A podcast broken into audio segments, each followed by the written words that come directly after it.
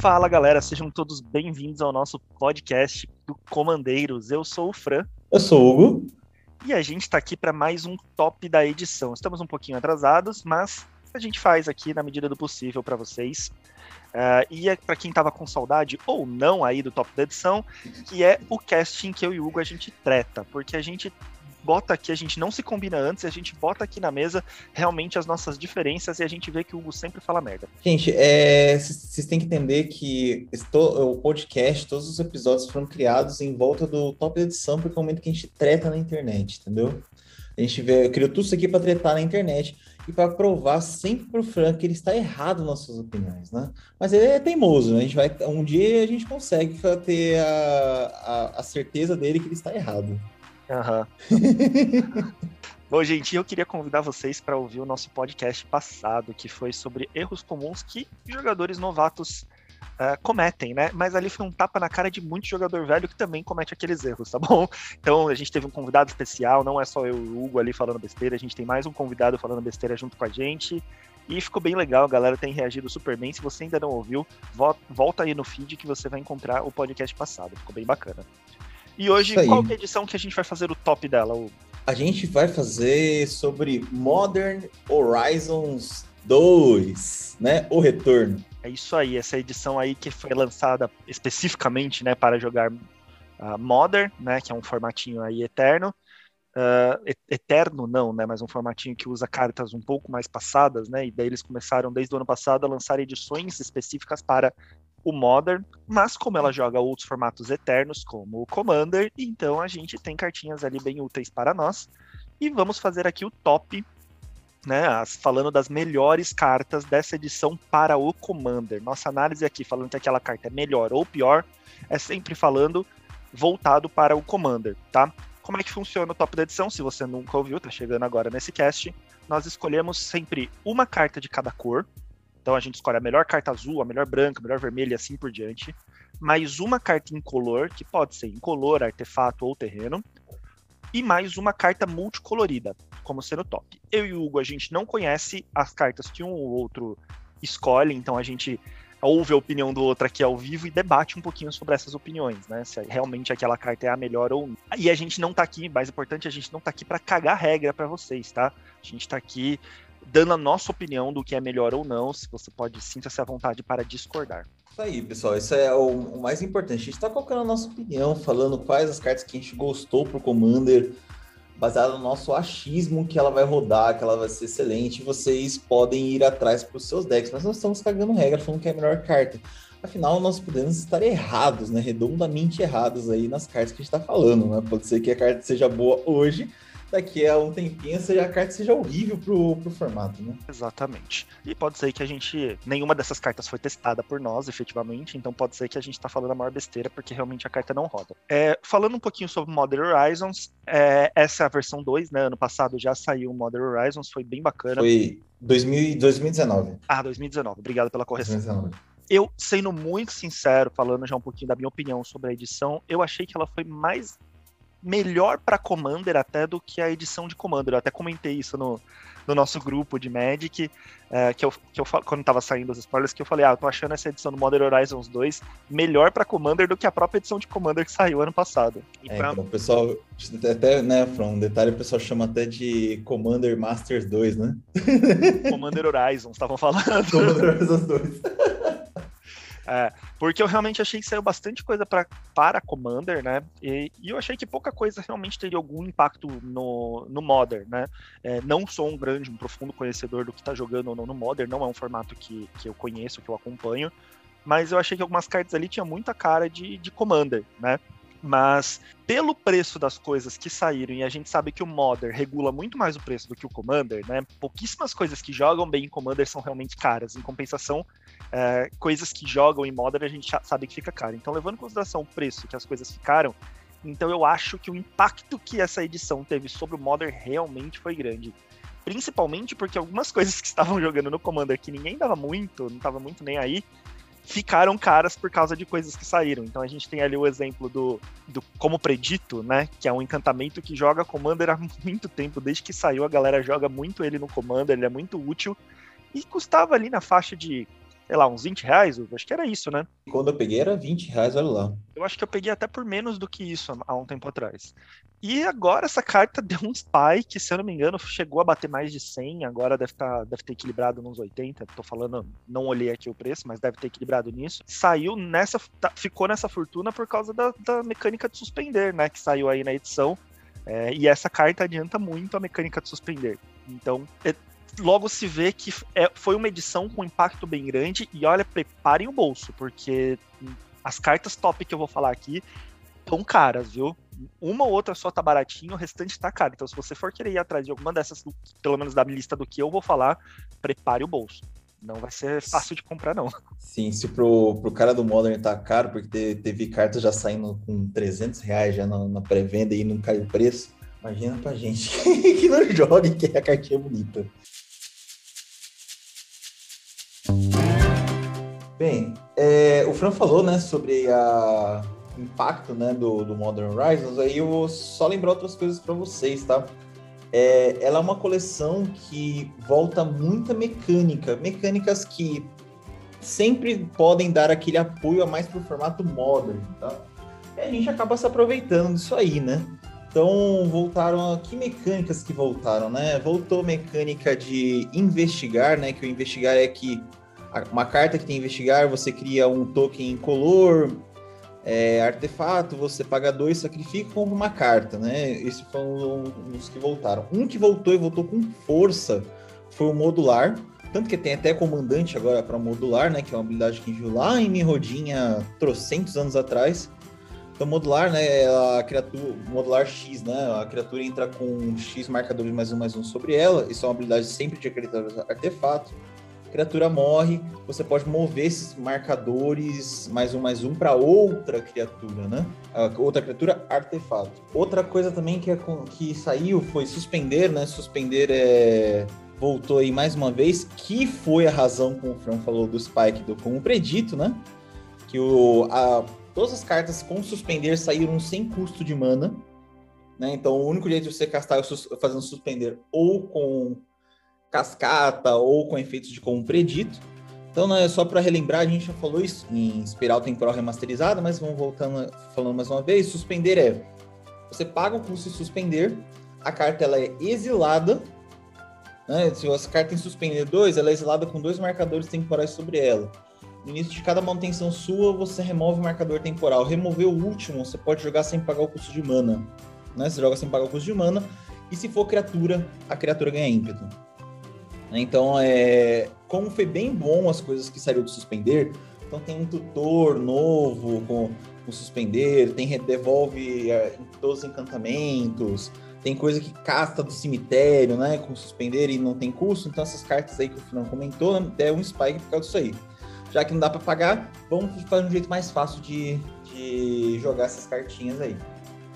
É, sobrecarga voltou de novo, né? No Modern Horizons 1 teve, voltou agora no 2. O pessoal da Wizards gosta de. Principalmente o pessoal que constrói Modern Horizons gosta de sobrecarga, né? Pelo, pelo visto. Só lembrando que sobrecarga, você pagando por sobrecarga, uma coisa que era alvo, muda o texto para cada, né? Então, por exemplo, tem o Danar, que destrói a criatura alvo, uma criatura dessa maneira não pode ser regenerada. Duas pretas é um feitiço você paga com sobrecarga dele, que é duas qualquer, duas brancas, ao invés de criatura alvo, é cada criatura. Então, né, uma coisa que era só um destroy simples, cirúrgico, virou um grande mortuário. A gente tem aí o sobrecarga, que é o, o sobrecarga mais famoso aí para quem é comandeiro, que é o Cyclonic Rift, né? Que devolve a permanente alvo que não seja sua, né? Que, de um oponente para a mão do dono dele, se você paga o custo de sobrecarga, devolve todas as permanentes dos oponentes para mão deles. Isso aí, você que está começando a jogar, né? Tá começando a jogar Commander aí, ou ouviu o episódio 8, cara. Cyclonic Rift, se não aparecer na tua vida, uma hora aparece, né? É... Infelizmente, né? Mas, mas é. faz parte. a outra mecânica que voltou também, dessas aí que a gente está comentando, é a loucura né? Só lembrando que loucura ela mudou com o passar do tempo a mecânica, né? Uma carta com loucura, se você for descartar ela, você exila. E se você fez isso, você pode castar ela do exílio pagando o custo de loucura, né? Então descartou a cartinha lá que tem loucura, vai exilar ela, paga o custo de loucura. que normalmente é menor, bem menor do que o custo original, e joga ela pagando o custo de loucura.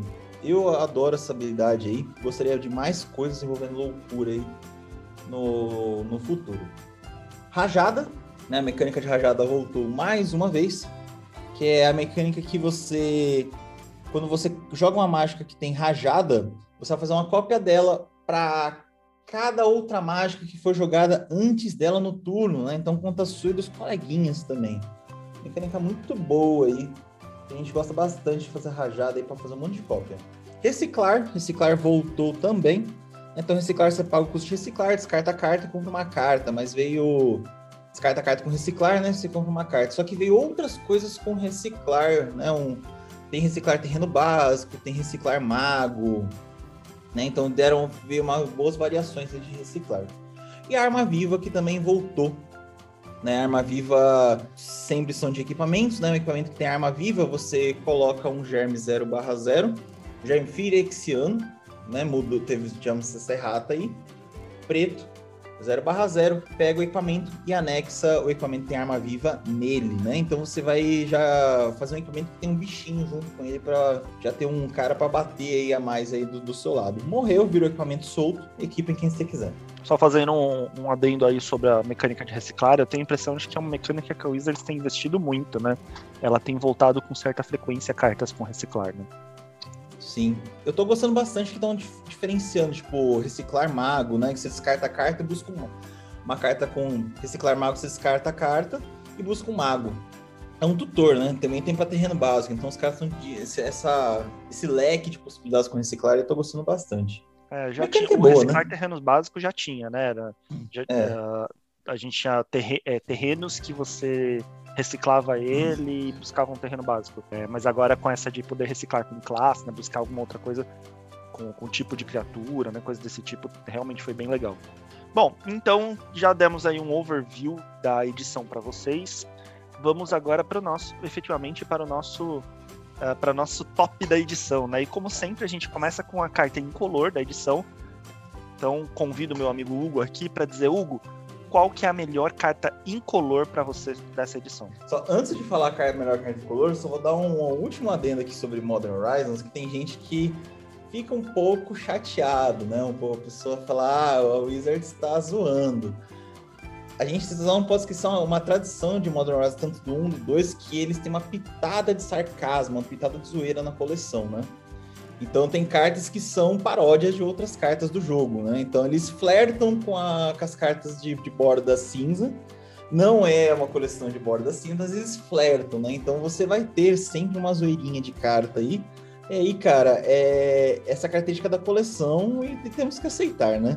Ah, exato. Eles flertaram aí, eles criaram uma carta que te permite fazer uma Black Lotus, eles criaram aí um, uma versão lagarto do, do Hierarca Nobre, fizeram uma versão uh, ali de. colocar os esquilos, né? Que é algo bem. Vamos dizer que, vamos ser sinceros, mais que a gente ame aí os esquilos, é bem cômico, né? Bem trash da edição. E eles possibilitaram a tribo de esquilo ter um deck, né? Eu não acho que ainda rola fazer um deck de esquilo em Commander, né? Mas eles possibilitaram isso, criaram um comandante de esquilo, criaram esquilos realmente fortes, né? É, então, eles flertaram bastante com a zoeira aí, com aquelas edições de borda prateada, né? Que é a Unrigled, Unblood. É, então só o, o Hierarch Gnome, né? Que é o, que é acho praticamente quase o único Goblin que saiu, né? De pouquíssimos Goblins que teve, que gera mana preta, vermelha e verde, é a versão com o da zoeira da, da Hierarca Noble, né? E aí pessoal teve gente que ficou indignada, falou, não, isso é um absurdo pra Lara. Teve Eremita do Submundo, que ele é um bicho, é um cara de Teros, tá na cara que é Teros, e quando ele entra em jogo, você faz token barra 1, tipo, skill igual a sua devoção ao preto. Cara, quando que vai ter skills em Teros, sabe? Quando que vamos fazer uma skill com devoção? É, então, gente, vai... quando tiver um Modern Horizons 3, que esperamos que tenha, né, Fran? 3, 4, vocês têm, vai ter, sim, cartas que flertam aí com esse sarcasmo, aí, com essa zoeira, e vai ser daqui pro pior. É tipo o esquilo de Wakanda, né? Se vocês forem o esquilo que criaram para ser o comandante de esquilos, ele tem os dentinhos lá parecendo a roupa do, do Pantera Negra, é o esquilo de Wakanda. Grande, grande dente, chocalho. Vai falaremos deles depois, acho. Bem, voltando aqui, né? Eu vou então falar da começando pela minha carta incolor, né, que é a primeira cartinha que eu escolhi aí das minhas para falar o top da edição. A minha top da edição, ela é a espada de Lari Morada. Né? Eu sou um grande entusiasta das espadas. Não vejo a hora de sair as duas últimas para montar um deck específico das 10 espadas para as 10 rolarem aí no jogo, né? Todas elas causarem. E fiquei muito feliz que saiu mais uma. Pensei que saía, ia sair as três, né? não saiu, né? Mas tudo bem, a gente fica feliz mesmo assim. Então, espada de Lária Morada, ela é a oitava espada que saiu da, da espada de alguma coisa e outra coisa. Ela é um artefato 3 qualquer, um artefato tipo equipamento. E a criatura equipada recebe 2-2 e tem proteção contra o verde e contra o branco. Toda vez que a criatura equipada causar dano de combate a um jogador, você vai exilar até uma criatura alvo que você é dono e depois procura no seu Grimório por um card de terreno básico e vai colocar ambos em jogo. Coloca a criatura em jogo, coloca o terreno em jogo. Depois você embaralha o deck. Então, características dela, né? Além desse infla bom e a proteção, que já é, é, ajuda bastante no jogo, ela é excelente para brincar bichos com ETBs bons, né? Efeitos de entrar em jogo, né? Então, se você tem um deck que, ah, quando a criatura entra em campo de batalha com uma carta, você vai ficar brincando essa criatura para comprar toda vez. Ah, quando essa criatura entra em jogo, destrói a criatura alvo. Vai fazer isso aí, cara, a rodo. Então, todo turno, dando dano de combate, você tem certeza que você vai ficar brincando a criatura chata que tem ETB e vai dando os ETBs chatas para os outros, né? Não para você. Para você é muito legal tem, você vai ter certeza que pelo menos uma vez você vai ficar brincando ela causando dano. Se tiver golpe duplo, cara, melhor ainda. Vamos fazer duas criaturas fazerem isso. Quanto mais, melhor. E buscar mais terrenos básicos, né? Isso é uma, isso é uma coisa, outra coisa importante. Ele busca terreno básico e coloca em jogo. Não é jogo virado, é em jogo. Então, tava faltando mana para você fazer alguma coisa importante, cara, já veio a mana para você. Ou pode vir duas, se você tem golpe duplo. Também ela é boa porque ela blinka uma criatura sua, que você é dono. Então, se o cara roubou um bicho seu, você vai brincar o bicho volta para você. Se o bicho tiver ETB, ótimo, faz o ETB aí e sacaneia o cara que tentou te sacanear anteriormente. Então, por ser um bom ramp, dar balanceamento de cor de mana, para como ela é ótima para ficar brincando criaturas aí, né? E excelente para decks com, com, efeitos de entrar em campo de batalha, eu coloco ela aqui como a minha top de edição dos incolores. Hugo, eu tô muito chateado com você. O que foi? Eu tô muito chateado porque eu gravo o top da edição para discordar de você e eu fico muito triste quando a gente dá match no que a gente escolheu. Bem, não tinha muito o que fazer. Principalmente porque você falou antes de mim, então você falou tudo. Que sacanagem. Pois é, gente. Na minha opinião, o melhor, a melhor carta incolor de Modern Horizons 2 também é a espada. Eu também sou um amante das espadas aí, eu adoraria ter todas. Acho que eu não sou um colecionador de Magic, mas acho que a única coleção que eu gostaria de ter seria das espadas, mas elas são muito caras, então eu desisto de ser colecionador delas. É, eu acho que todas elas são úteis em algum momento, embora eu não ache que o para Commander o preço delas vale a pena, porque é uma carta que a galera vai tentar destruir, porque elas são muito fortes, então você vai pagar, às vezes, mais de 100 reais numa carta que você vai colocar na mesa e não vai conseguir nem usar, porque na maioria das vezes alguém vai dar um destroy artefato não. Ah, então, é, eu tenho uma, uma opinião meio de amor e ódio com as espadas, tá? Mas eu não posso também fechar os olhos e dizer que essa carta não é boa a proteção dela pro verde e pro branco já é boa por natureza. Ali, principalmente a proteção do verde, né? Que você pode parar ali uns bichão grande de um oponente, geralmente criaturas verdes são criaturas grandes, né?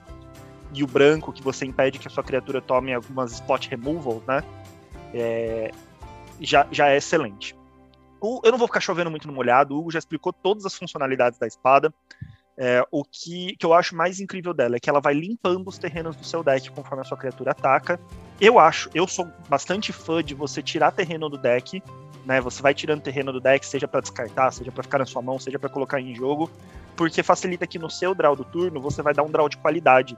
Você não vai ficar dando draw de terreno, você vai dar um draw de alguma coisa que realmente você precisa para usar. Não que você não precise do terreno, mas o terreno tem muito no deck. Às vezes você precisa de uma mágica que vai resol realmente resolver ali o seu problema, né? Então ela ela tem essa possibilidade aí. Fora isso, é poder ficar dando blink aí nas suas criaturas, né? Vou tentar ser amigável se você é um jogador novato, né? É, aí de Magic, blink é toda vez que você pisca uma criatura sua, ou seja, que você remove ela de jogo e devolve ela para o jogo novamente. Né? Você dá um blink e com isso, se a criatura tem algum efeito de ETB, ativa novamente. O que é o efeito de ETB? É um efeito que desencadeia alguma habilidade assim que a criatura entra em jogo, tá? A única, único defeito dessa carta é que se você tiver um deck Voltron, ou seja, um deck só de uma criatura, acaba sendo um pouco ruim, porque você não vai querer ficar blinkando a sua única criatura, né? Porque senão ela volta desequipada. Quando você blinka, se ela tem encantamentos e equipamentos, ela volta sem esses equipamentos e encantamentos, né? Você vai ter que pagar os custos de mana para equipar tudo de novo. E os encantamentos vão embora. Então, uh, eu, eu só acho que, que ela tem esse probleminha, mas de resto, é uma carta ótima, mais uma carta aí das espadas que eu usaria. Ela, como é incolor, ela entra em qualquer deck que você queira, que você precise dela. Se você tem um deck aí azul e vermelho que de repente não rampa, você precisa de ramp, tá aí o seu ramp incolor. Isso é, isso é um ponto bem importante, né? A gente tá sempre falando, ah, usem artefatos tá, para dar ramp. Esse cara é mais um para dar um ramp, ramp bom, né, Fran? O negócio dele entrar em pé é sensacional, né? Terreno entrar em pé é sempre bom. Bom, então, já que o Hugo começou no anterior, eu vou começar com a minha carta branca, com a melhor carta branca dessa edição, na minha opinião. E essa carta e branca. Gente... E que a gente não demete dessa vez, né? Tomara, senão...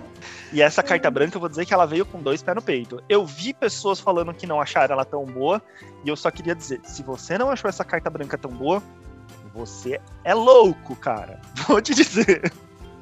E a minha carta branca é o Sentinela de Esper. Sentinela de Esper é uma criatura artefato soldado humano.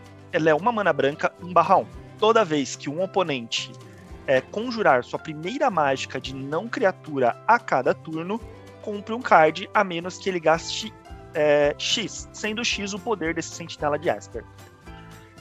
Ah, mas tem coisas muito melhores para fazer para taxar o oponente. É só na primeira mágica que ele fizer é só na se ele fizer uma mágica que não seja de criatura, blá blá blá. Eu sei, tá, meu amigo? Mas é uma carta branca, uma mana, tá? E se você para pensar, é muito fácil você deixar essa carta mais cara, a ponto do oponente não poder pagar esse X ou não valer a pena pagar esse X. Obviamente, uma mana, uma mana só no comecinho do jogo, beleza. Ele, ele vai poder pagar. Mas ainda assim, essa carta, se entrar no, no, no early game, ou seja, se entrar logo no começo do jogo, a probabilidade do oponente não pagar é grande. É, e se ela entrar no late game, pode ser que você já consiga deixar essa carta bem forte para que o oponente não consiga ficar pagando também e ela vai te dar um, vai te adiantar draw. O, o meu ponto aqui é que branco tem poucas coisas que dão draw eficiente. E assim, então tudo que você tiver, na maioria das vezes vale a pena colocar, que você puder. E uma carta boa dessa que vai te dar o draw, que vai fazer com que você dê draws eficientes, ou minimamente que você taxe o oponente para que ele jogue mais devagar, para você se fortalecer, vale muito a pena. E, gente, é o que eu falei, geralmente branco você vai aumentar. O branco, ele é uma cor, a gente já falou um pouquinho sobre a Color Pie, né? Sobre como o branco se comporta. Ele é feito para ter várias coisinhas pequenas que vão ficando fortes é, com o todo. Então vai ser muito fácil você conseguir deixar isso daqui forte, seja com encantamento, seja com, com auras, né? Seja com equipamentos, ou seja com aquelas habilidades que as coisas vão ficando mais um, mais um. Você pode usar ele em um deck de humanos, porque ele é um humano, então ele vai ganhar o bônus pela tribo, ou num deck de soldado, que vai ganhar bônus pela tribo. Então, assim, Uh, geralmente decks agros, né? Se você for montar um deck de humanos ou de soldados, são decks agros, ou seja, deck que você gosta de muita criatura e de repente você fica sem mão, né? Ele perde o fôlego. Essa carta vai fazer com que você recupere o fôlego e você consiga jogar continuamente. E de verdade, se você colocar lá na mesa e os seus oponentes não destruírem, aí eles vão ver o, o poder dessa carta. Quem disse que ela não é boa vai morder a mim. Bem, é, eu espero que as outras coisas a gente não demete, porque essa deu de novo. Ah. Cara, é, não, tem, não, não, tem como não escolher como top edição, porque ela é uma taxação para os caras e para você é uma maneira excelente do branco da Drauk. Ele é uma mana barra 1, já, no, se entrar no turno 1, no turno 2, como o Fran falou, já dá dor de cabeça. Porque o cara vai. Aí, aí, você vai pagar um, eu vou comprar uma carta. Se você fazer uma não criatura em começo de jogo, pelo menos dois, três jogadores, né? Vamos fazer aí uma non, uma, uma non criatura. Que não criatura, Hugo? Rampa terreno, por exemplo, pedra de mana. Todo mundo faz isso no começo do jogo. Então você vai lá comprar suas cartinhas bonitas. Deck de humanos ganha uma peça muito forte. Deck de humanos se infla muito rápido. Então os caras, isso vai para as alturas, né? Ou até deck de equipamentos também que consegue deixar esse bicho cada vez maior. Então não tem muito mais que acrescentar. A carta é boa. É, ela é boa para o Commander, ela é boa nos formatos competitivos também. Né? Então, cara, é, foi, a, foi, a, carta branca assim que, que me deixou boca aberta, porque que, que, que coisa boa. Viu? Não, exato. E assim, é, eu, eu vi de pessoas falando assim, ah, ela é boa só no early games. Mas no Commander, como são sem cartas, se ela vier no late game, não, não vai adiantar de nada. Gente, como assim no late game sua mão tá pifada se você poder usar essa carta aí e poder taxar o oponente, ainda mais no late game em geral, tá todo mundo meio com a mão pifada, é, então o, dificilmente alguém vai poder ficar fazendo sempre uma carta de criatura, é, outra coisa, não, então assim, é, o ideal é que é que você use sim a, essa carta, ela vai te ajudar no early game, no late game, e ah, ela morre fácil, que é 1 barra 1 dane-se que ela morre fácil. Você gastou uma mana só para fazer esse bicho e o oponente teve que gastar uma, uma spot removal dele naquilo, vai deixar suas outras coisas ali livres para poder atacar, sabe? Isso é uma coisa importante que o Fran tá falando, porque, ah, se os caras, ah, mas morre para raio, mas morre com qualquer coisa. É um alvo a menos nas suas cartas.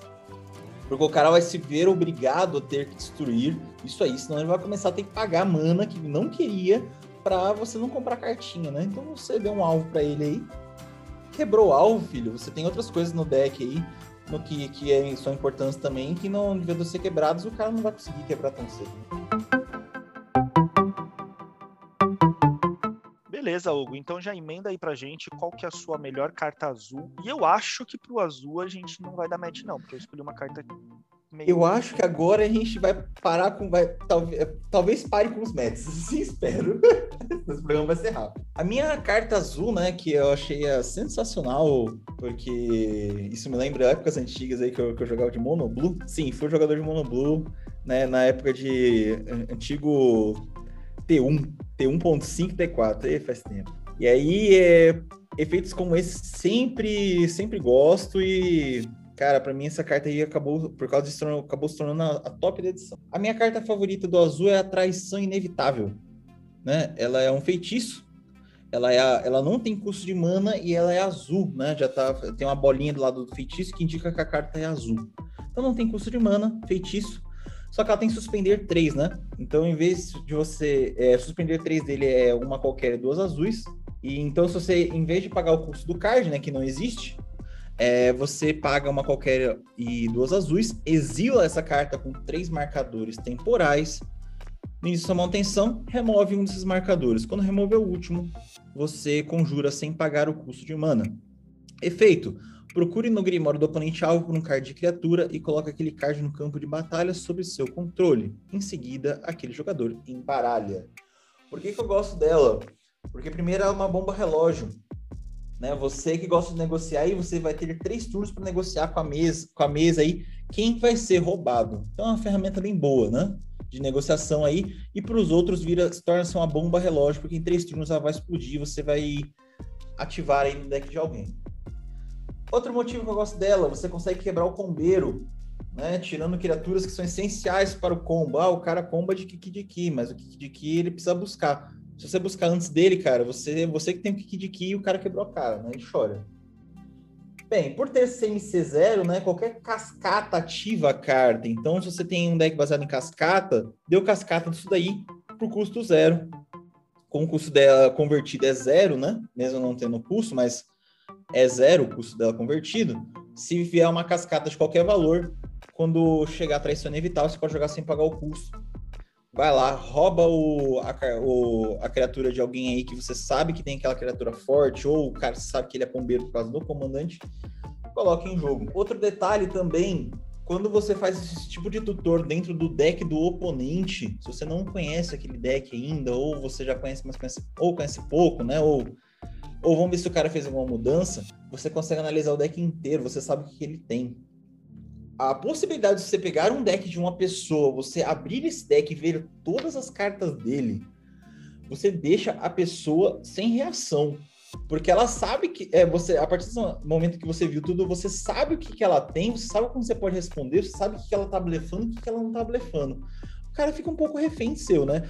Pode, ele pode se irritar com você, mas ele é um refém seu. E você pode usar essas táticas de refém aí para falar com a mesa, falar o que quiser aí, para tentar tirar o cara, caso ele seja. Você viu que tá muito perigoso o que, o que ele tem dentro do deck. Então, por roubar criaturas dos outros, que é uma coisa excelente, né? E colocar em campo sob seu controle por um custo baixo. Por outros motivos que foi falado aqui, né? Como quebrar combeiro, como negociação, como conhecer o deck do oponente, eu achei ela aí a carta top da edição do azul. E aí, Fran, deu match ou não deu match? Não, não deu match. Essa eu sabia que ia dar match porque a, a, carta que eu, que eu escolhi é uma carta que eu tinha quase certeza que não ia cair muito no seu gosto. Essa que você tá falando, Hugo, na minha opinião, ela, ela é boa, tá? Não, não, não tiro o mérito dela, ela realmente é boa. Ela tem dois defeitos para mim, na minha opinião, para Commander, que esses defeitos fizeram com que eu não pudesse considerar ela a melhor carta azul da edição, tá?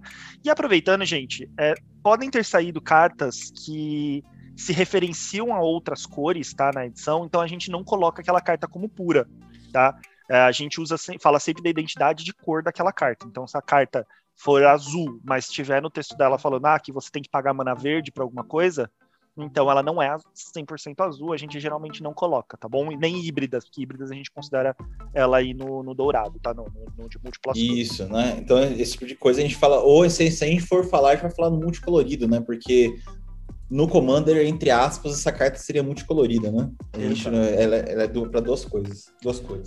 Bom, uh, então, daí falando aí sobre os quais são os dois defeitos para mim dessa carta que me fizeram, embora eu adore esses efeitos de roubar cartas do oponente, os dois defeitos dela para mim que não consigo considerar, acho ela ótima, não consigo considerar ela a melhor da edição. É, o primeiro é, é muito fácil no Commander você dar uma bad match e, e não ter nada realmente interessante. Daí você gastou o tempo ali de suspender, gastou um, slot de carta para pegar uma coisa inútil para você dos oponentes. Porque é muito comum, às vezes, de as criaturas do, de um deck serem muito sinérgicas dentro daquele deck, mas não necessariamente ela sozinha no campo é, de um oponente de um deck que não faça aquilo, é, elas serem boas. Então, no nosso grupo mesmo, é muito comum de a gente dar esses roubos e pegar bostinha, sabe? Pegar coisas que não, não vão fazer grande diferença.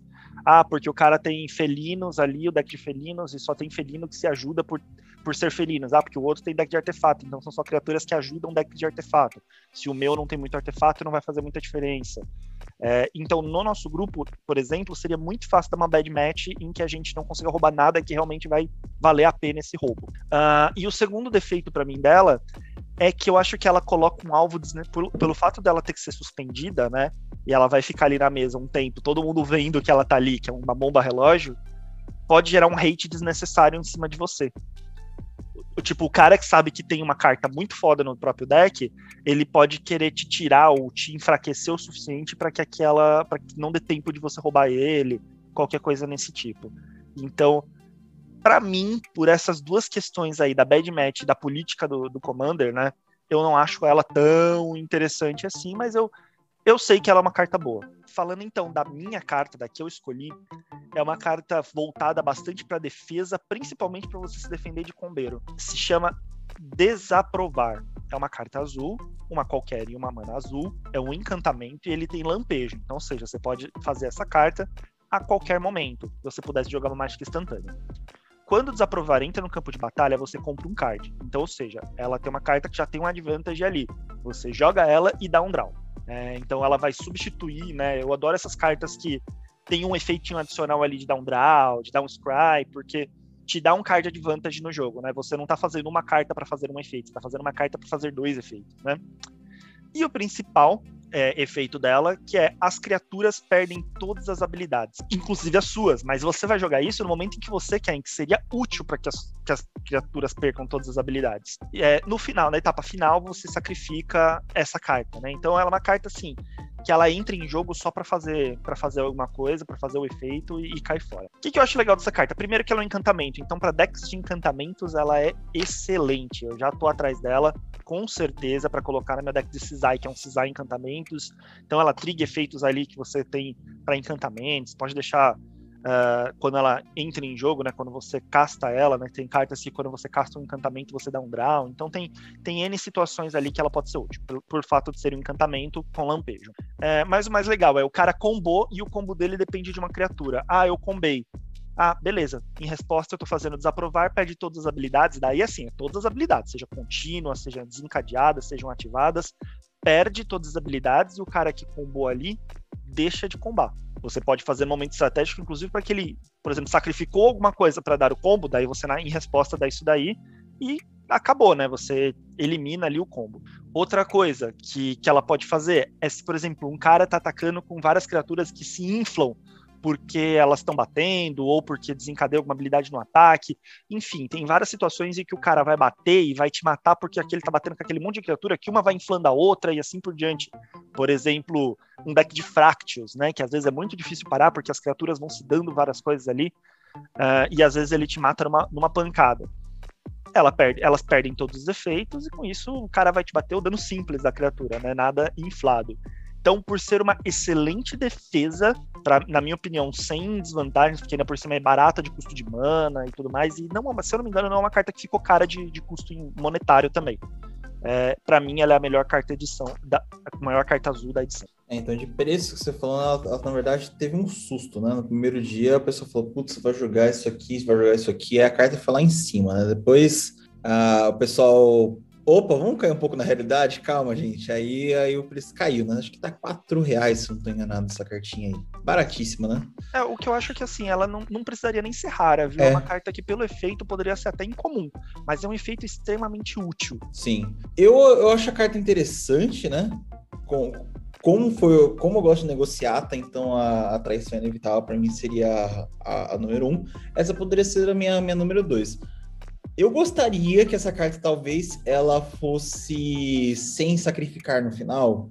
Ela talvez ela fosse um pouquinho interessante aí para vamos parar todo mundo de uma vez. Vamos você trancar a rua. Ah, mas daí eu né? acho que seria é. muito apelona essa carta, seria muito é, então. lá, jogo. Eu não, não acho que é, é, eu acho que ela poderia ser assim, em vez de na etapa final, ela poderia ser de repente na sua etapa final, né? Porque se eu não me engano, ela é na etapa final. Então, ou seja, se você jogar no turno de um é... você vai sacrificar. Então, acho que assim, você podia ter que sacrificar ela só na sua etapa. Então, se você jogou no turno do oponente, até chegar em você, você tá protegido dos efeitos, entendeu?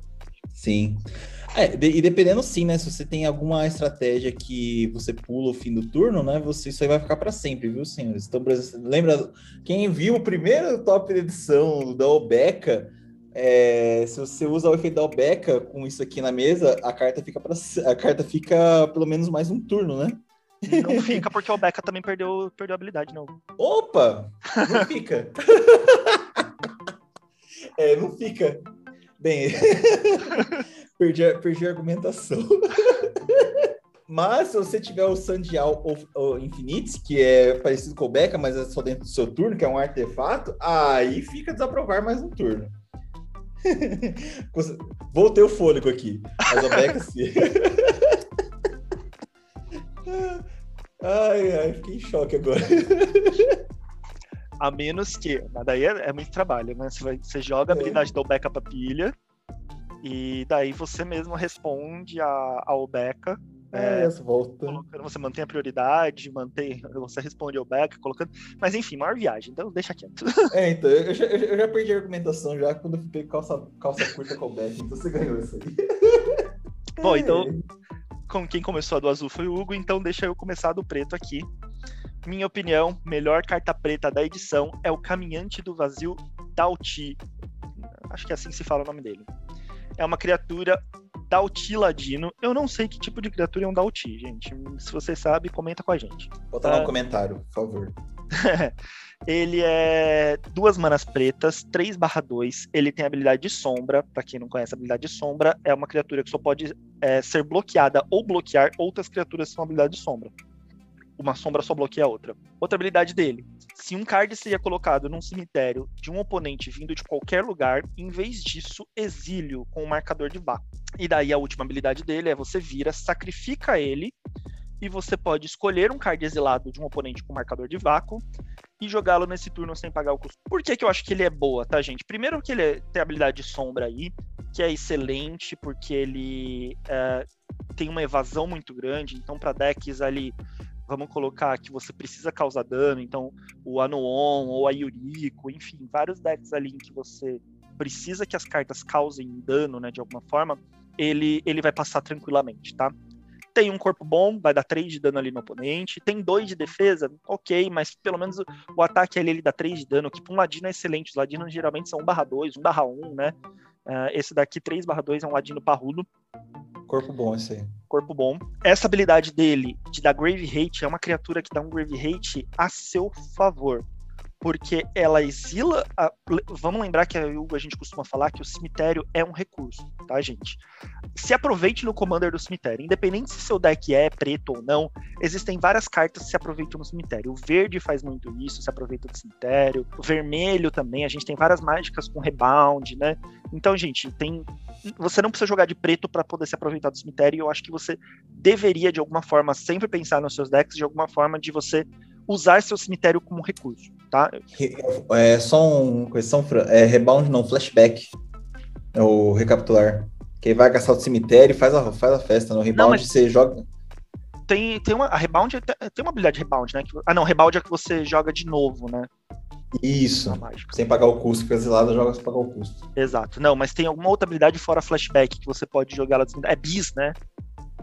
É, o bis, o bis. O bis é uma dessas habilidades aí que, que você paga lá do cemitério, joga e faz copo pra todo mundo, né? É, não, e tem, e tem também aquelas habilidades de. de que, que volta do cemitério também de teros, enfim, gente. É, se você não tem no seu deck alguma coisa que faz com que você possa pensar no seu cemitério como um recurso, independente do que for, pode ser até aquela habilidade do que você é, pode remover carta do seu cemitério para poder diminuir o custo de mana da mágica que você vai jogar, né?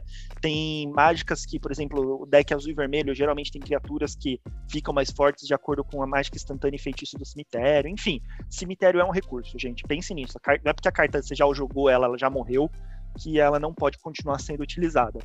É, e eu acho que assim, no Commander tudo pode acontecer, então você pode acabar perdendo todos os seus recursos. Pensar numa forma de reaver esses recursos do seu cemitério para você, seja para o jogo ou para sua mão, é extremamente necessário. E o Caminhante do Vazio, ele é excelente porque ele dá um grave hate, né? Então ele vai exilar ali as cartas e só do oponente. Então ele é um grave hate excelente, porque a maioria das vezes que a gente tem essas cartas, por exemplo, vácuo, né, e tudo mais, você exila de todo mundo. Então o cemitério, o seu acaba indo junto também, você acaba perdendo esse seu recurso. E ele ainda tem aquela lá que a hora que você deu um exílio é, em uma coisa muito interessante que pode fazer virar o jogo, ou é, se o oponente vai matar esse bicho, ele ainda tem aquela habilidade, você vira, sacrifica ele e usa aquela carta do oponente. Então, uh, é, ele tem essa, é, essa vantagenzinha aí, porque você pode jogar sem pagar o custo de mana, e você não precisa jogar essa carta só como feitiço, você pode usar essa habilidade a qualquer momento, né? Então, por esses vários motivos aqui, eu acabei falando meia hora aí sobre as vantagens de usar um cemitério, né? Que era justamente para vocês verem qual que é a vantagem de você ter um Grave Hate de alguma forma ali, e ele te dá um Grave Hate eficiente, tá? Então, por isso, eu recomendo ele como sendo a melhor carta da edição. Bem, eu vou falar pra você que eu tinha certeza que essa seria a única carta que a gente daria match. Bem, mas agora é a terceira que deu. Então, é, não tem o que falar. O, caminhante, quando saiu, eu comentei com o Fran, bicho, olha só o que chegou no preto. Chegou chegando, assim. É, só colocando umas, umas informações complementares que do, sobre o que o Fran falou, eu e o Fran, um tempo atrás, a gente ficou pesquisando, porque o Fran tem um deck de Fenax, é, a gente ficou pesquisando sobre Exila Grave, né, contínuo, porque no preto é muito difícil de ter, né? E a gente chegou só a duas cartas que fazem isso. Essa é a terceira carta no Magic que exila de forma contínua o cemitério de um, alguém. Da, é, da cor preta. Que faça isso de forma eficiente e contínua, tá, gente? Isso. Tem muita coisa que exila, pre, é, exila cemitério preto, mas é do momento, né?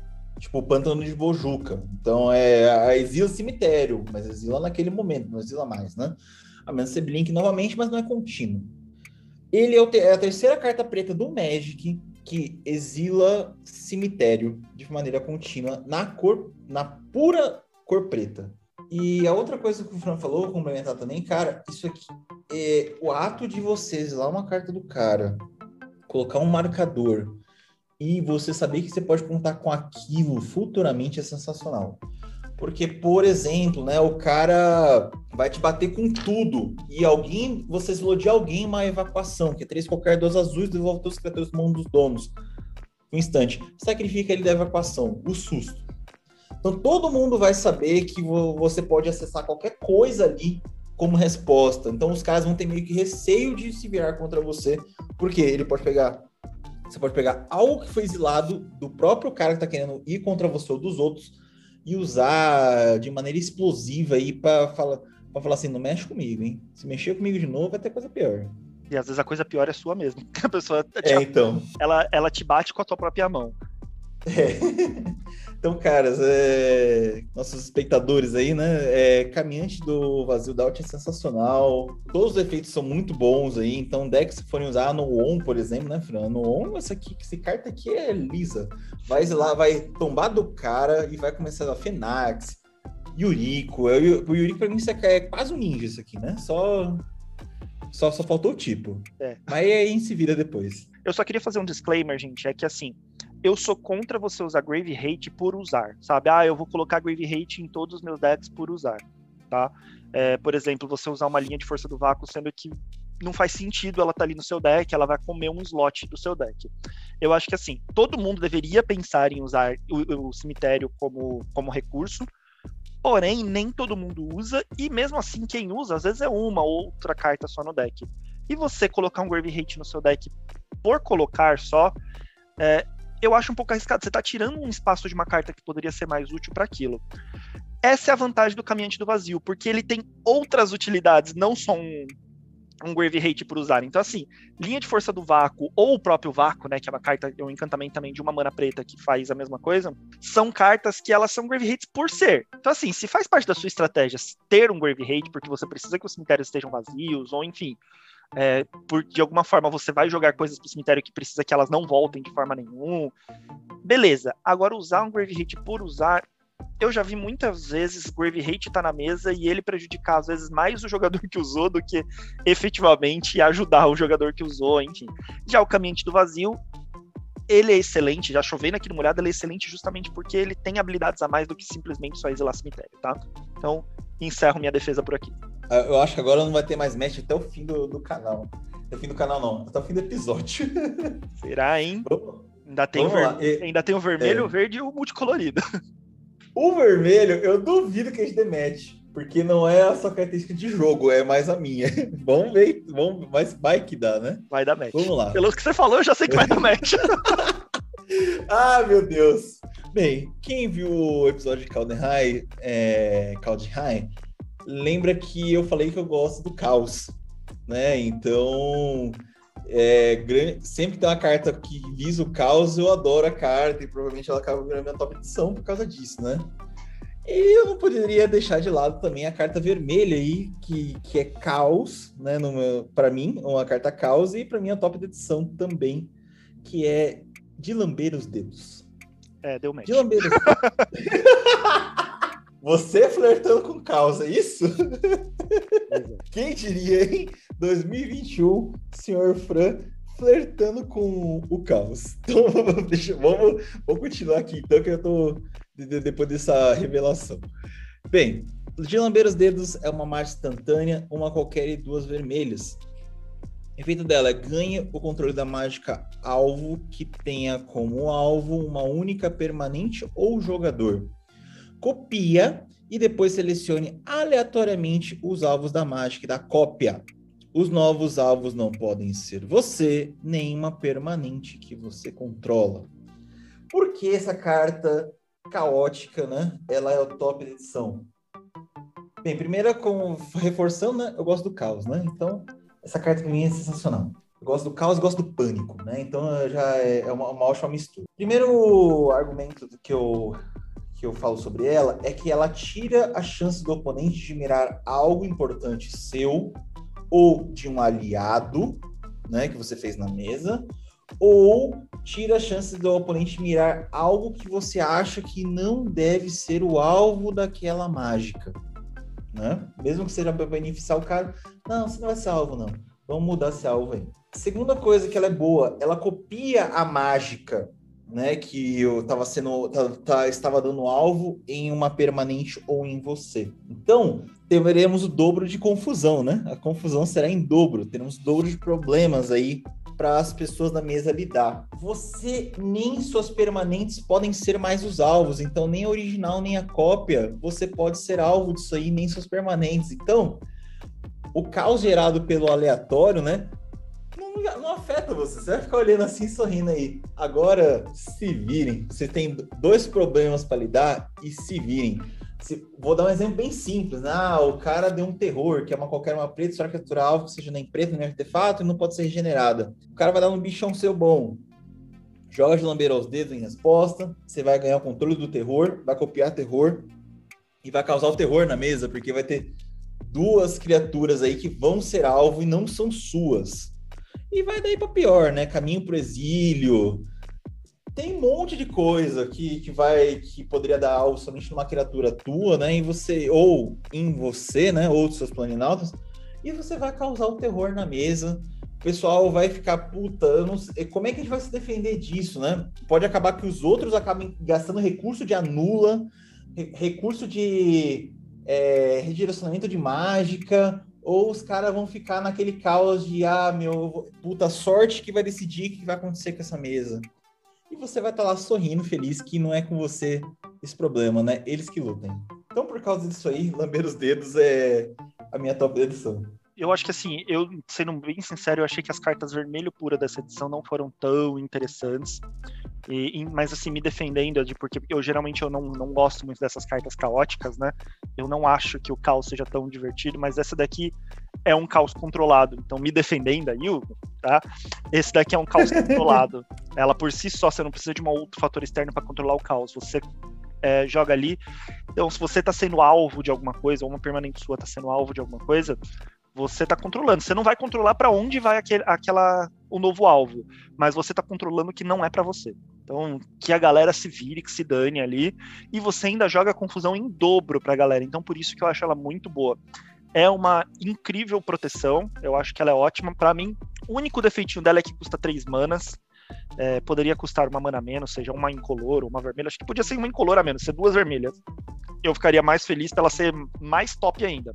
Eu acho ela excelente porque é uma ótima proteção vermelha. E eu acho que vermelho não tem tanta coisa que te protege, né? Então, se você tem um deck mono red ou às vezes vermelho e preto, em geral você fica muito aberto, né? Os oponentes conseguem te bater muito fácil diretamente, né? Te bater no que eu digo não é bater com uma criatura, é bater com efeitos e muito direto em você que você se prote... são duas cores que se protegem muito pouco, né? É, então, acho que essa carta é ótima porque ela, ela se torna uma, uma raridade dentre a, dentre a cor dela e com isso eu não tinha como não citá-la, né? Você poder se defender ali e ainda tirar vantagem disso, tirando duas coisas do oponente, né? Voltando o caos em dobro para ele, é excelente. Então.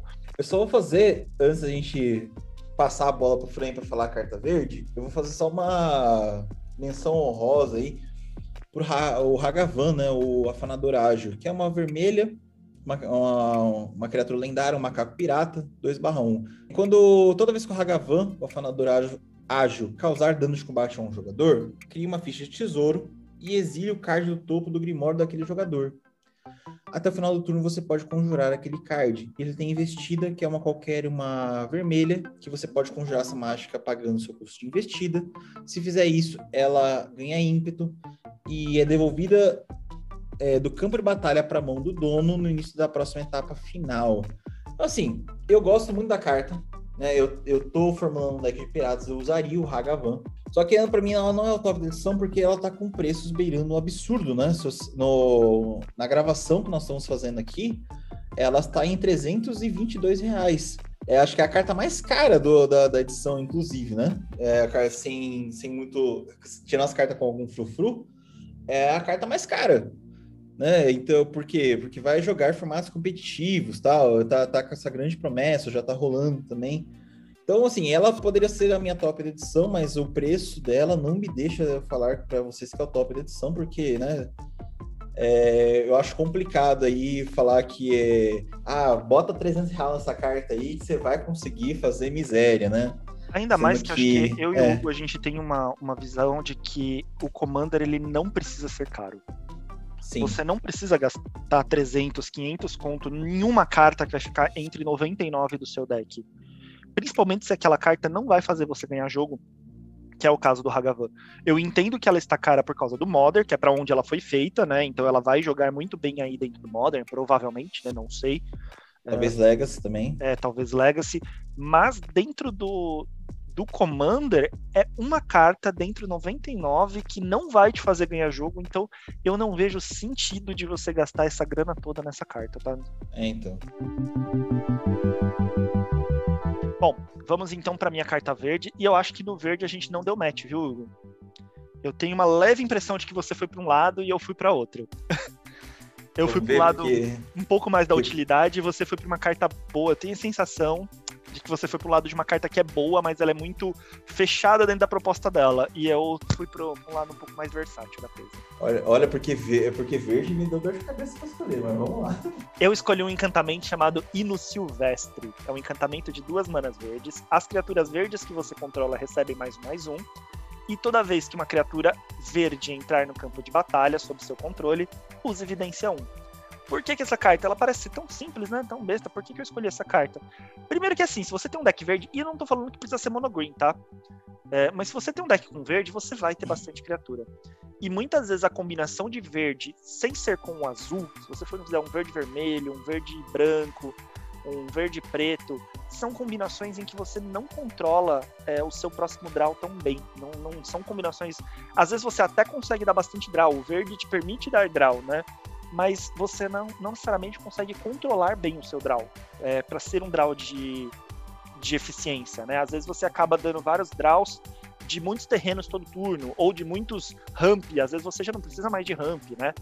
É, o, a, uhum. acaba que essas combinações agro, você não controla bem seu topo. Então é um encantamentozinho ali bobinho, de duas manas, que você consegue fazer ele no early game até, que vai fazer com que você consiga controlar seu topo toda vez que você fizer criatura. Então, assim, e você fazer criatura a rodo é a temática do verde, né? Vamos combinar. Então, facilmente você vai poder melhorar os seus draws para ser draws de qualidade, você colocar no topo o que você realmente precisa, jogar para o fundo o que você não precisa. É, vidência, na minha opinião, é uma, é, é uma habilidade relativamente subestimada para quem é comandeiro, tá? No competitivo, eu sei que a galera dá muito valor para essa mecânica, mas no commander eu vejo a galera às vezes subestimar. É, mas vidência é uma habilidade excelente e ele ainda tem um bônusinho ali que suas criaturas vão ficar mais um mais um, né? Então deixar a criatura que já é grande ficar maior ainda, melhor ainda. Ou num deck de elfo. Gente, isso daqui num deck de elfo pensa nisso, seus elfos já vão ficar mais um mais um, né? Elfos geralmente são, são fraquinhos, já vão ficar um pouquinho mais parrudos. E toda vez faz um elfo, olha o topo. Não gostei, vai pro fundo, gostei, fica aí, eu vou dar esse draw no próximo turno. Cara, é excelente, é uma carta muito útil que vai gerar muito valor aí a longo prazo estando na mesa. Por isso é meu top da edição. Bem, tá muito paz amor esse, esse, esse top da edição. Paz, paz e amor, a gente Do concordando. Moleque, não é possível. Eu achei que você fosse escolher o esquilo. Eu não escolhi o esquilo porque a identidade, porque a identidade de cor dele é preta. Puta, verdade. eu assim, eu acho que você foi para um lado mais específico, porque eu achei que você fosse escolher o esquilo. Certeza que eu escolhi o esquilo se o esquilo fosse por um monogreen. Isso eu tenho ideia. Já, já, já, falava, já gritava aqui. É, é, é o dente chocalho. Mas, como ele tem identidade de cor preta, eu não escolhi ele. Ai, meu Deus. Hoje, hoje tá muito mais amor aqui. Próximo top da edição a gente tem que sair na mão.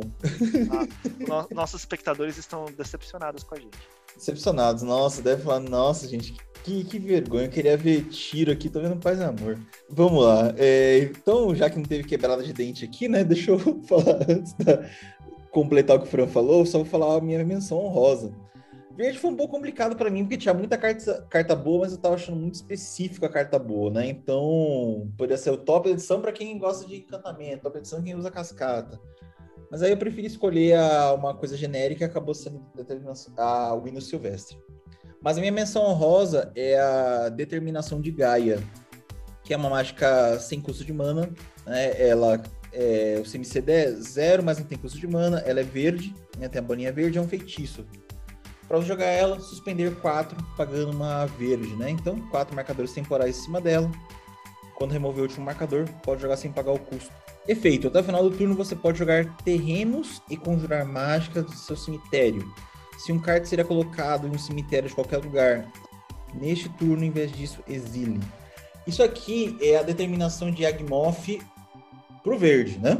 A gente, tá, a gente teve coisas aí trocando de cor, aqui também teve.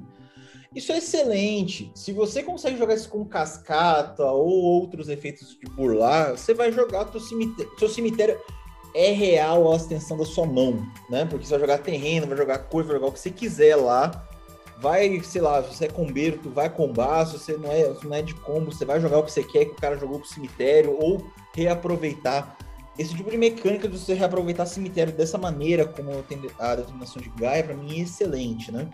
Ela só não foi para mim o top da edição, porque o suspender dela é alto e você precisa de decks muito específicos. E isso aqui, cara, você não consegue negociar, que nem foi a, tra a traição inevitável.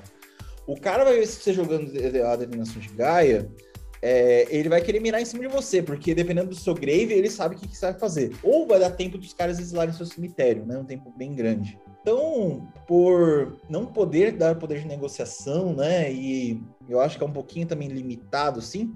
Eu não colocaria como top de edição, mas é minha menção rosa. Pode ser que esteja enganado mais para frente, né? Pode ser que essa carta exploda aí como carta excelente aí. Tinha umas coisas de esquilo muito boas, mas eu não coloquei. É, eram muito boas mesmo, que eu fiquei assim com vontade de ter as cartas e tudo mais. Mas por esquilo não ter uma base muito forte, sabe? De tipo. É, ah, dá para montar realmente um deck de esquilo, eu vou colocar esquilo. Hoje, se você for montar um deck de commander de esquilo, você vai ter que usar muito Morpholoid ainda, que não, não existe tantos esquilos. Então, por isso eu eu não, não coloquei também, acho que pelo mesmo motivo. Acho que, de forma geral, esse foi o contexto dessa edição, né? Por isso que deu tanto match entre a gente, porque as coisas que vieram, vieram muito específicas para para um determinado arquétipo, né? A gente acabou escolhendo as melhores cartas que serviam de forma geral, né? E assim, já que o Hugo falou já nesse episódio duas menções honrosas, eu não falei nenhuma, eu queria falar uma menção honrosa e corrigir até uma injustiça que a gente acabou corrigindo aqui na, nesse episódio nas cartas incolores, tá? Nas cartas incolor, acabou dando match que eu e o Hugo falamos da espada. Porém, tem uma carta que, meu, assim, eu tinha certeza que seria citada pelo Hugo, é, dentre as incolores, ele acabou não citando, então, assim, só vou citá-la aqui como uma menção honrosa, mas ela poderia muito bem ser o meu top da edição, ou top da edição do Hugo. Então eu vou citá-la aqui pra gente corrigir essa, é, essa injustiça que a gente cometeu com ela, que é Yavimaya Berço de Crescimento. É um terreno, e embora ele seja um terreno verde, gente, ele terreno é sempre incolor, tá? Então ele entraria ali na, na, no top da edição incolor. Que basicamente ele é um Uborg verde cada terreno é uma floresta além dos seus outros tipos de terreno. Isso é, assim, dá uma possibilidade estratégica muito grande. Quem usa o board sabe disso. Uh, essa carta dá uma possibilidade estratégica gigante. Ela vai fazer, se não fez ainda, provavelmente vai fazer com que o campeão élfico tenha spike, porque o campeão élfico dá travessia de floresta para os elfos, né? Então, é, é uma carta que corrige curva de mana. Se você tem um deck ali de cinco cores, às vezes precisa de mais floresta, não veio uma carta só, você corrige, consegue ter várias florestas. Ela dá a mãozinha pro, pro Borg, né? Que faz o mesmo efeito, só que com cartas pretas, com, com pântanos, e são felizes. Eu tô esperando muito, tô com muita esperança de que agora venha um de cada cor. e é, foi uma injustiça a gente não ter falado, você tem que concordar comigo. Não, sim, sim. É, a gente já fez menção rosa no começo, não, não falou. Ela, ela, é excelente, cara. O Fran acabou de falar. Dá uma travessia. No momento, né? Dá uma travessia de floresta com suas criaturas, você vai ver o que vai acontecer na mesa. Eu espero. Ah, eu, eu, não, eu não imaginava, né? Acho que pouquíssima gente imaginava que ia ser um ciclo. Agora eu, eu vejo a hora de ter as cinco, né? Uma, uma de cada cor aí, vamos ver para onde vai cada uma aí. É, é excelente, é arruma curva de mana, é, pode. Outras habilidades que trigam com florestas vai, vão trigar maravilhosamente com essa carta. E eu espero, né? Assim, já, já é sonho já, né? Vai que tem um cofres da Cabala Verde. Rapaz. Para quem não sabe, o Borg mais Cofres da Cabala é, é um combo bem interessante que as pessoas costumam fazer, né? Que o Cofres da Cabala ele gera ela, ela sozinha gera uma mana preta para cada pântano que você controla.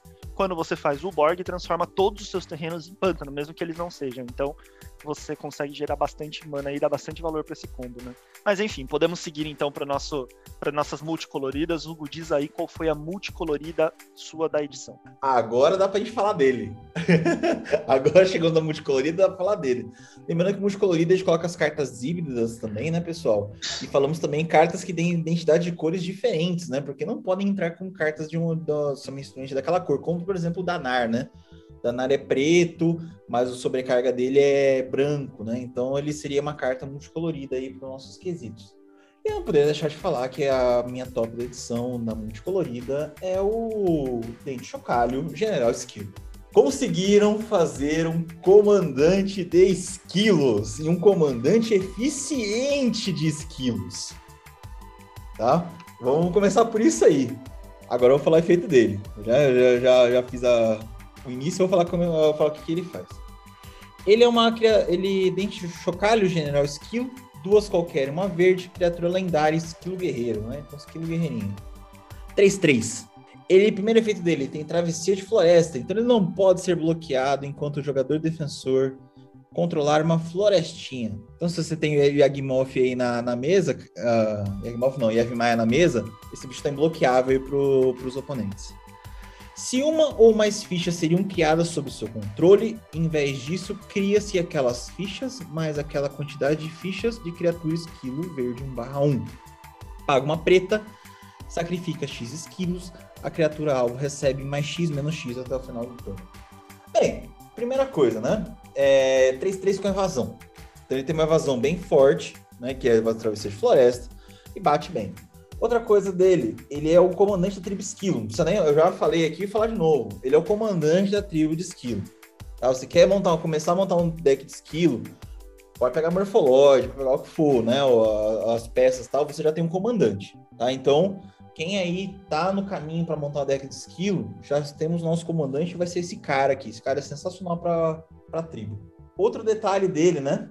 É, ele não necessariamente pode é, entra somente como general de esquilos, né? Já é tribo de esquilo. Esse cara entra em qualquer deck preto e verde que tem como estratégia a criação massiva de fichas.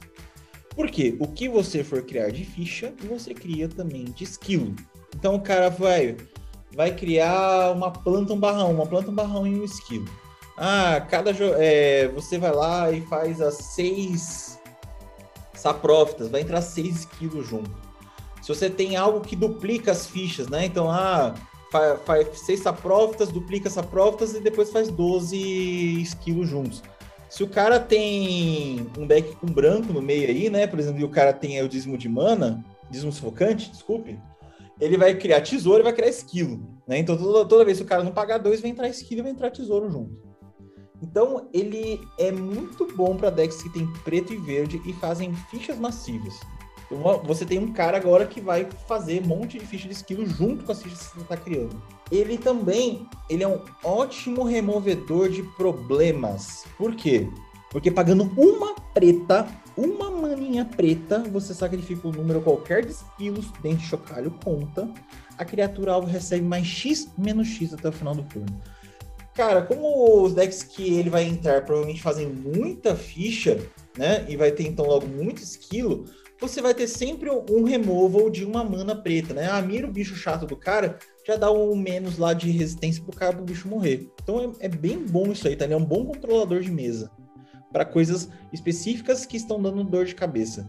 Ou também, né, mas aí com você conseguindo fazer o controle correto, né, você pode inflar uma criatura sua para dar aquele dano final no oponente, né?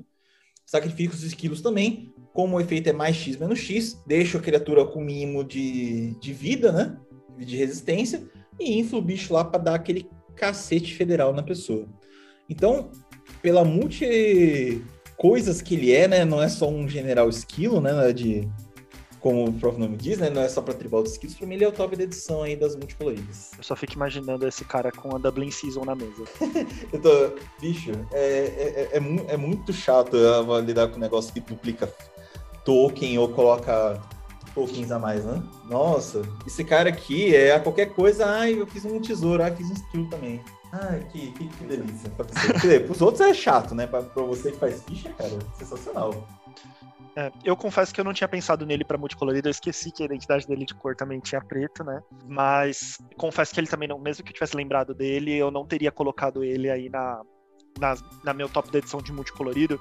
É, eu acho que ele funciona muito bem para decks de fichas, tá? Mas não necessariamente como como comandante de um deck de esquilo, porque como eu falei, eu acho que a, o Magic ainda não tem suporte suficiente para que você monte um deck de esquilo você acaba tendo que colocar bastante morfoloide, né, e tudo mais. E os morfoloides a gente sabe que não tem efeitos especificamente que ajudam tanto a tribo que você está colocando, né. E eu vou abrir meu coração aqui para vocês.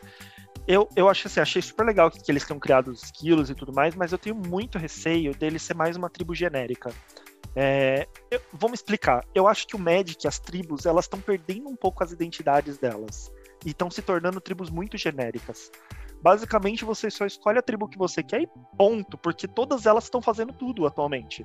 Ah, eu, antigamente você tinha o deck de elfo, ele tinha uma característica, né? Se você montava um deck com uma característica X, que os elfos faziam aquilo. Ah, os goblins faziam aquilo, os zumbis faziam aquilo. Hoje as tribos estão fazendo tudo. Ah, é, a tribo do, dos elfos hoje fazem de tudo, não necessariamente só são. É, elas tinham uma característica de serem criaturas pequenas, né? Que uma ia inflando a outra, e daí elas ficavam grandes e ganhavam vida e tudo mais. Hoje, os elfos têm uma característica que eles fazem tudo. A Wizard vai lançando outros elfos que vão fazendo com que eles tenham tudo. Então, como o Commander aceita todas as edições, meio que todas as tribos acabam fazendo de tudo um pouco. Perderam um pouco a identidade, sabe? Ah, dragões têm identidade X, leoni, felinos, né, têm identidade Y. Eu tenho muito receio. Pelo que eu percebi, a identidade dos esquilos vai ser esse massivo, né?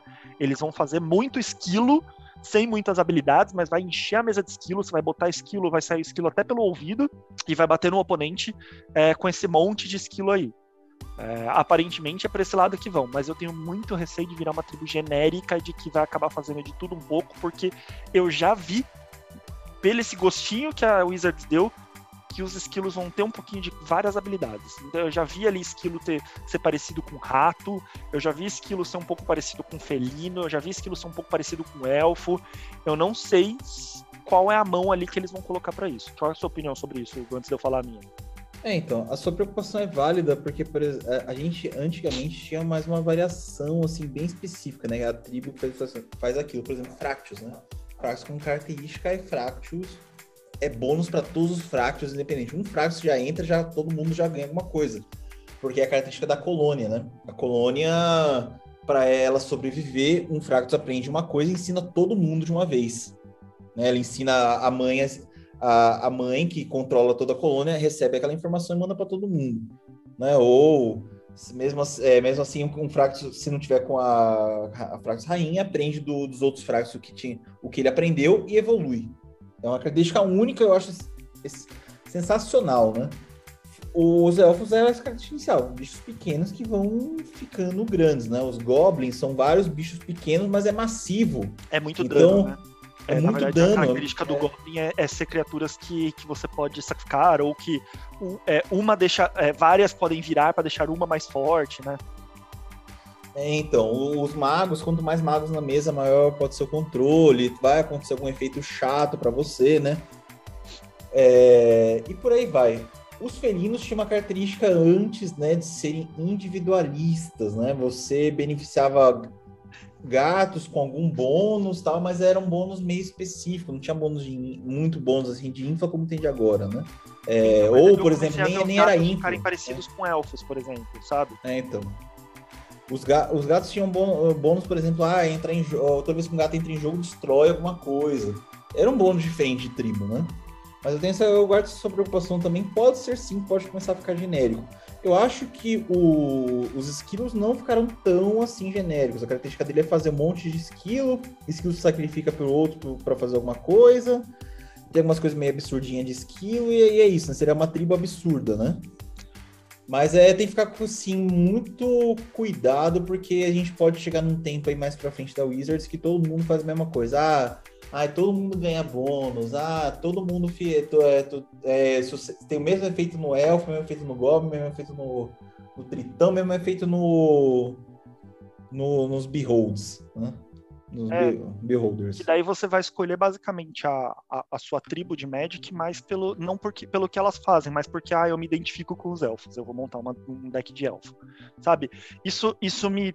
Não vou dizer que ah, isso me chateia e tudo mais, mas me deixa uma preocupação porque eu gosto dessas características, de eu ter que me adaptar à cor que eu estou jogando, adaptar a, aquilo que eu estou jogando. A partir do momento que cada tribo faz tudo, tira um pouquinho o gosto do Magic. Eu não quero ser polêmico aqui, gente, mas é, de certa forma me tira um pouquinho esse gostinho do Magic de você ter que se adaptar a Color Pie e etc. Mas enfim, por que, que eu entrei nessa, nessa seara aqui? Por que, que eu entrei nesse assunto? Porque eu achei que essa política aí do desse montão de estilo e atacando, e principalmente porque, pelo que eu vi, eles vão ter uma. Uh, por causa da, do pé ali no preto, né? Vai ter uma característica ali um pouco de Death Touch e tudo mais me lembrou uma tribo que já existe. Por isso que eu falei que eu acho que eles estão meio genéricos. Em vez deles criarem uma tribo nova, ai, porque é esquilo, porque é bonitinho, eles podiam ter investido mais numa tribo que já existe que leva a gente para a carta que eu vou falar, que é o meu top da multicolorida. Quando a gente fala de muita criatura massiva atacando, criaturas pequenininhas massivas atacando, o que, que a gente lembra? Se a gente for trazer para o nosso mundo real, a gente lembra de um enxame, né? Um enxame de criaturas, de insetos te atacando.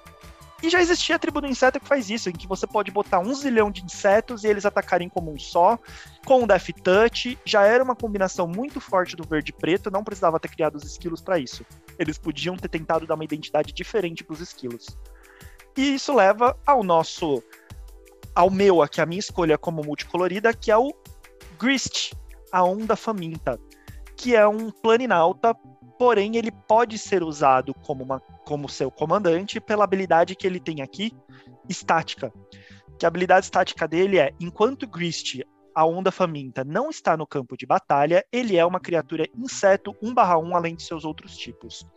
Isso faz com que ele seja um excelente comandante para insetos, que era algo que a gente não tinha um bom comandante para insetos, né? A gente uh, pode passar a pensar, porque diferente dos esquilos, insetos já existem há muito tempo e existem cartas muito boas para deck de insetos, tá? Embora é, eu veja que a galera não considera eles como uma tribo, né? É, inseto é uma tribo bem interessante aí pra gente pensar em usar, principalmente porque geralmente são criaturas com voar e death touch, e isso dá muita dor de cabeça no mesão. Então, falando aí das habilidades do, do Grist, que ele é um planinauta, ele é uma mana qualquer, uma preta e uma verde, então ele entra rápido na mesa ele entra com três marcadores de lealdade. E o que é mais legal dele, ele se ajuda a inflar ainda mais. Por quê? É, com mais um dele, você cria uma criatura, você cria uma ficha de criatura, inseto preta e verde, 1/1, e depois tritura um card. Triturar é quando você mila, você pega o card do topo do seu Grimório e joga no cemitério. Se o card milado aí for um card de inseto, você ainda coloca mais um marcador de lealdade nele. A habilidade menos dois dele é, é você sacrifica uma criatura, e quando você fizer isso, você destrói uma criatura ou um planinauta de um oponente. Excelente. Você, tá, você pode sacrificar um insetinho aí que você fez com ele, né? Pra destruir uma ameaça interessante aí da mesa. Lembrando que eu gosto muito desses planinautas que colocam insetos na mesa, porque muitas vezes você gasta seu, seu turno colocando o planinauta na mesa e não tem nenhuma criatura para defender. Então o oponente pode ir lá simplesmente dar uma porrada no seu planinauta e já matar ele. Então, ou seja, você não fez nada. Esse planinauta aqui você minimamente já deixou um inseto na mesa e jogou um recurso no cemitério. Porque lembra que eu falei? Cemitério é recurso. E quais são as duas cores que melhor aproveitam o cemitério? O verde e o preto. Tá? Mas já vamos falar mais disso. E a última habilidade dele é o menos 5. Cada oponente perde uma quantidade de vida igual ao número de cartas de criatura no seu cemitério. Lembra que eu falei que cemitério é, é, recurso? Esse cara faz com que, além de você aumente os recursos no seu cemitério, você ainda uh, dê dano global em todo mundo pelo número de criaturas no seu cemitério. E assim, gente, monta um deck massivo de criatura ali de inseto, joga tudo pro grave, você consegue usar umas criaturas muito boas, como por exemplo o Troll, né? Uh, o Troll lá que ele recebe mais X mais X de acordo com o número de criaturas no seu cemitério. E, e com isso vai comendo vida do oponente. Ah, mas é menos 5 para ele fazer essa habilidade. Beleza, menos 5. Só que ele próprio tá, além de aumentando as criaturas do seu cemitério, ele tá se inflando duas vezes. Então essa habilidade aí do mais um dele é quase como se fosse mais dois. Sem contar que você pode usar coisas com proliferar no seu deck, em que você vai colocando mais marcadores nele. É, sem contar que ele é seu comandante. Dá o menos 5, ele morreu, turno seguinte você traz ele de volta por mais dois de mana. Verde rampa bem. Então é uma carta que dá bastante opções ali para você montar de, de montagem de deck. Não necessariamente você precisa montar um deck só com insetos. É, você pode montar um deck bem mesclado ali de verde e preto, com essas habilidades de você milar seu próprio deck, né, e tudo mais. Eu acho que ele é uma carta bem eficiente, bem boa. É, gosto bastante dele. É, então, ele tem uma característica que, mesmo ele não sendo um planinauta puramente criado para Commander, né, ele tornou-se um planinauta que pode ser comandante pela primeira habilidade. Teve uma dúvida no, no primeiro dia, né? A pessoa falando, gente, ele pode ser comandante ou não pode? Como ele não. É, o efeito dele é. Enquanto ele não estar no campo de batalha, né? Ele é um inseto. Então, se ele estiver na zona de comando, ele não está no campo de batalha. Pode ser seu comandante sem problema nenhum, né? Então, o Modern Horizons 2 acabou criando aí um Planalta comandante pra gente. Ele é muito bom, se você não tiver, eu vou concordar com o Frango, que eu gostei dele também ele é muito bom se ele não é o seu comandante, né? Por motivos de você pode tutorar o, o, o Grist com tutor de criatura. Ah, procura uma criatura e coloca no campo de batalha. Você vai procurar o Grist e vai colocar de boa, né? Ele é, um, ele é um cara que pode ser buscado por tutores de criatura pelo efeito dele de enquanto não estiver no campo de batalha, é um inseto 1/1. Então, pode buscar de boa as coisas aí, né? E vou concordar, hein, Fran? Eu acho que temos aí um cara que pode ser sim um comandante interessante de insetos, hein? Insetos Exatamente. não tem nada de comandante, hein? Pra galera começar a ver ele, ver insetos como uma tribo, né? Acho que a própria Wizards não via insetos como uma tribo, tanto que é uma das poucas tribos que não tem um Lorde, né? Que ah, dá mais um, mais um para todos os outros insetos, né? Que tem quase todas as tribos tem, inseto não tem. E eu acho que pode ser uma tribo bem chata, viu? Porque em geral são criaturas com voar e death touch. Mano, como isso é chato. Sim, eu vou até fazer uma, uma pesquisa rápida aqui para ver quantos insetos verdes e pretos nós temos no jogo. Ó, oh, pessoal, o pessoal tá vendo aqui, ouvindo aqui a gente, não ouvindo no YouTube. Nós temos 148 insetos verdes e pretos, então dá para você montar um deck sim, né? dá para sair alguma coisa. 148 que são eh, alguns podem colocar eh, tem marcador, inseto que faz inseto, tem carta que faz inseto, né? Então dá para montar um deckzinho sim. É, é, deck de enxame, né? Muita cartinha pequena que vai fazer coisinhas pequenas, mas que daí você faz aquele enxame e o oponente toma aquele monte de agulhada e morre, né? É, é bem, é bem legal. Então, é, é uma tribo que muitas vezes as pessoas não pensaram, mas que eu acho que vale a pena. E sendo bem sincero, eu estou bem tendencioso a tentar montar um deck de Grist. E quem sabe nos casts futuros eu volto aqui para vocês e falo como é que ficou. Comprei essa ideia, hein? A ideia é interessante. Tem inseto para fazer. Vamos pensar junto. Vamos pensar junto aí. Depois Vamos do podcast a gente pensa em um deck. Vocês estão vendo que esse top de edição virou paz amor, né? A gente é. pede desculpas a vocês por esse tempo. Quem veio aqui para ver treta. Mas eu só queria fazer duas menções honrosas. Eu não vou nem ficar falando muito delas, mas eu queria fazer duas menções honrosas aí no multicolorido que acho que podem ser citadas, que é o Gart, o Caolho. Carta sensacional aí, brinca um pouquinho aí com, com as cartas de, de, de brincadeira, né, de borda prateada, que ele te permite colocar uma Black Lotus na mesa. Acho isso foi um flavor sensacional, foi tipo um tapa da cara da Wizards na, na galera da, da reserva de list, né? Tipo, beleza, não posso fazer. Não posso reimprimir Black Lotus tudo bem, eu vou reimprimir uma carta que vai imprimir Black Lotus.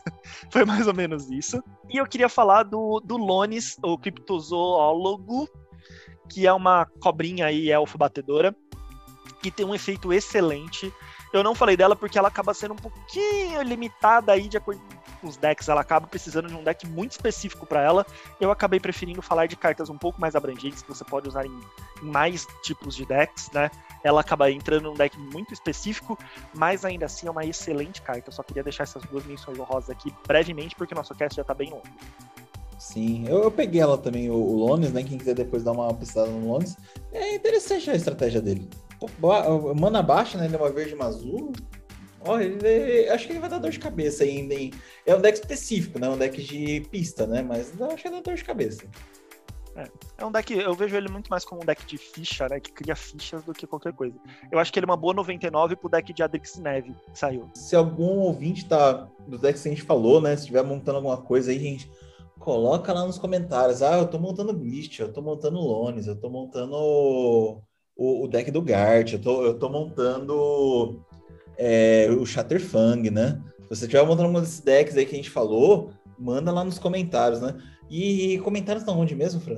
comentários é ou no nosso canal do YouTube, né? Que você encontra a gente como Comandeiros, com S no final e dois M's. Uh, no YouTube você consegue, tem todos, todos os podcasts que saem, que você ouve a gente, ou no nosso agregador, né, no Anchor, ou no Spotify, ele também sai uma versão vídeo lá no YouTube, ou você encontra também, eh, pode falar com a gente, converse com a gente, a gente gosta de comentar, ver o que vocês estão achando dos nossos episódios e gosta de, de conversar. Se vocês falarem, ah, eu tô montando um deck, o que, que vocês acham? Quiserem saber nossa opinião, nossa opinião não vale nada, mas se quiser saber nossa opinião sobre algum deck, algum tipo, pode bater um papo com a gente também lá no nosso Instagram, que é o comandeiros. Como a gente sempre fala, comandeiros com dois M's e S no final. Isso, que além né, da gente colocar o, os anúncios de podcast, colocamos outras coisas, né? Falamos sobre ideias de decks, falamos sobre regras, falamos sobre listas ou outras coisas que vocês podem fazer para melhorar aí a sua, a sua jogatina de Commander. Né? E vira e mexe, sempre que tem edição nova aí, a gente sempre está colocando spoiler da edição lá no nossos stories para vocês ficarem sempre atualizados com o que está saindo de bom das edições aí que estão vindo. Manda mensagem pra gente, seja pelo direct do Instagram, enfim. Pode, pode mandar mensagem que a gente conversa. A gente é pequenininho, mas tem crescido, tem feito conteúdo aí com uma certa consistência. Estamos abertos aí a, a, a parcerias também. Espero que vocês tenham gostado desse cast o cast Paz e Amor. Espero que vocês não nos odeiem por isso.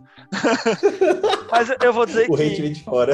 Eu, eu, vou dizer que eu gostei, a gente foi bem coerente aí nas coisas que a gente falou, na minha opinião. Sim, é. eu acho, acho que a gente combou dessa vez, a gente teve combo aqui. bem, vamos ver as próximas, né? O, o próximo top da edição. Até a próxima, galera. Até mais. Até mais, pessoal.